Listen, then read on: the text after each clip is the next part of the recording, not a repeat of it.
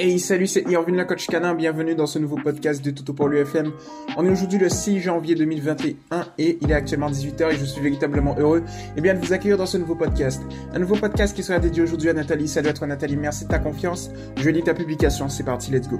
Bonjour, bonne année à tous. Bonne année à toi également Nathalie. Mon golden de 10 mois se mord les pattes avant et surtout le soir et du coup il coupe ses poils.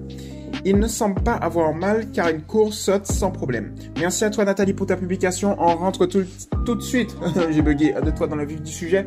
Alors ici, moi ce que je pense, c'est que dans ce genre de situation, ça peut être soit un toc, soit un moyen pour ton golden et eh bien d'extérioriser un état émotionnel. Tu vois ce que je veux te dire? Et ça arrive souvent en réalité, plus qu'on ne le croit. Alors Qu'est-ce qu'il faut faire ici? La première chose que je te conseille, c'est tout simplement, lorsque tu le vois, que tu le prends sur le fait, on va toujours rester bien évidemment sur une approche positive et scientifique. Tu vas réorienter son attention. C'est-à-dire, en gros, tu vas eh bien te munir, imaginons, soit de jouets, soit d'une friandise, le réorienter, le distraire, lui demander un petit assis. Et par exemple, eh bien, si tu prends l'exemple de euh, la félicitation via la friandise, tu lui donnes sa friandise, tu la laisses manger sa friandise, et ensuite tu lui donnes un jouet, tu le laisses jouer avec, et euh, tu le félicites pendant qu'il est en train de jouer. Comme ça, tu l'occupes, tu vois. Alors ça, c'est si tu le prends sur le fait, réorientation de l'attention. Maintenant, ce que je te conseille en complément, c'est euh, d'augmenter sa dépense mentale. C'est-à-dire que, comme je, je te l'ai dit tout à l'heure là, il est possible qu'il le fasse par rapport à un TOC. Alors un TOC, c'est quoi? C'est un trouble obsessionnel compulsif. Souvent, il y a des chiens qui peuvent développer ce genre de comportement s'ils s'ennuient. Donc, comme j'aime bien le dire, chien fatigué, chien qui dort, chien qui dort, chien qui n'a plus le temps, eh bien, euh, de se mordre, imaginons les pattes, euh, le soir par exemple. Donc, à l'intérieur de la maison, je te conseille de faire euh, une séance, on va dire une séance de jeu au moment où il le fait il y a fort à parier, comme tu me dis que c'est surtout le soir, qu'il le, le fasse avec une certaine récurrence sur une tranche horaire. Donc du coup, il a pris une habitude. Donc tu vas caler ta séance de jeu pile dans cette habitude. Si imaginons il a pris l'habitude à 21h30, tu vois ce que je vais te dire de faire ce comportement, eh bien entre 21h20 et 21h40, tu vas pendant 20 minutes faire une séance de jeu avec lui. Ou tu vas? Faire des jeux intelligents. Euh, donc il y a des jeux avec plusieurs paliers de difficulté qui va en accord avec son, son niveau, tu vois. Plus il augmente, plus la difficulté augmente. Peux avoir aussi des tapis de fouille, tu peux avoir les tricks, pas bouger, fais le mort. Tout ce qui est autocontrôle, en règle générale, c'est très efficace. Tu vas avoir les petites balles où tu peux mettre également des croquettes à l'intérieur pour qu'il puisse se dépenser. Et de là, tu vas optimiser sa dépense mentale à l'intérieur. Maintenant, à l'extérieur de la maison, tu vas avoir ce qu'on appelle, eh bien, euh, les préludes et les interludes. Les préludes éducatifs, c'est de lui demander de s'asseoir avant de lui donner quelque chose. Tu vois, un repas, début, faire une promenade, un congénère qui arrive, etc. Tu lui demandes de s'asseoir. L'interlude, c'est un exemple très simple, c'est entre deux éléments. Eh bien, Imaginons, ou bien, tu peux avoir un élément au milieu et euh, tu vas mettre deux éléments comme ça. Alors, je t'explique. Ça peut être entre deux vélos, par exemple, un vélo passe, 10 secondes après, tu lui demandes un assis, 10 secondes après, un autre vélo passe. Ça peut être également, euh, eh bien, tu as un feu rouge, tu vois, tu t'attends, tu, tu restes au feu rouge, tu lui demandes de s'asseoir, tu passes le feu rouge quand il est, enfin, tu passes le feu rouge, tu passes le passage piéton quand il est ouvert et tu lui demandes de s'asseoir ensuite. Tu vois ce que je veux te dire? Donc ça, ça va être l'interlude et le prélude. Ça va dynamiser la promenade en fait. Après, tu peux avoir les tricks, pas bouger, fais le mort, toujours ces éléments. Et les promenades en liberté. On va augmenter l'intensité des promenades en lieu et place d'augmenter le temps des promenades. Tu vois Et de là, comme ça, tu vas pouvoir mieux canaliser son énergie.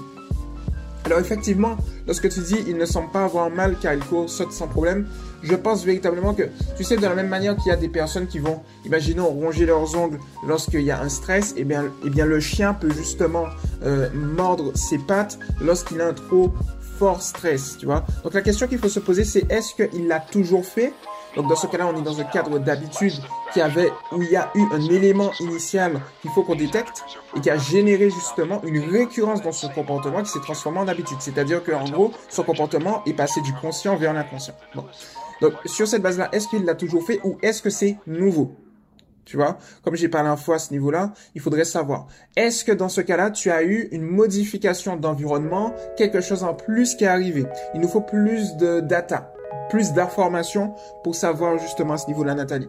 Et toutes celles et ceux qui m'écoutent également. Le plus important, en fait, lorsqu'on est dans une optique euh, éducative de la sorte, c'est d'emmagasiner un max d'infos de telle sorte à trouver la bonne cause. Mais pour moi, on est très clairement assez proche. C'est-à-dire, soit tu as un chien qui va extérioriser son état émotionnel par l'intermédiaire de, de ce comportement, soit il le fait par ennui et donc il a fait un trouble obsessionnel compulsif, donc on a vu comment régler la situation si c'est le cas, soit c'est un panaché des deux. Ennui plus extériorisation d'un état émotionnel, tu vois.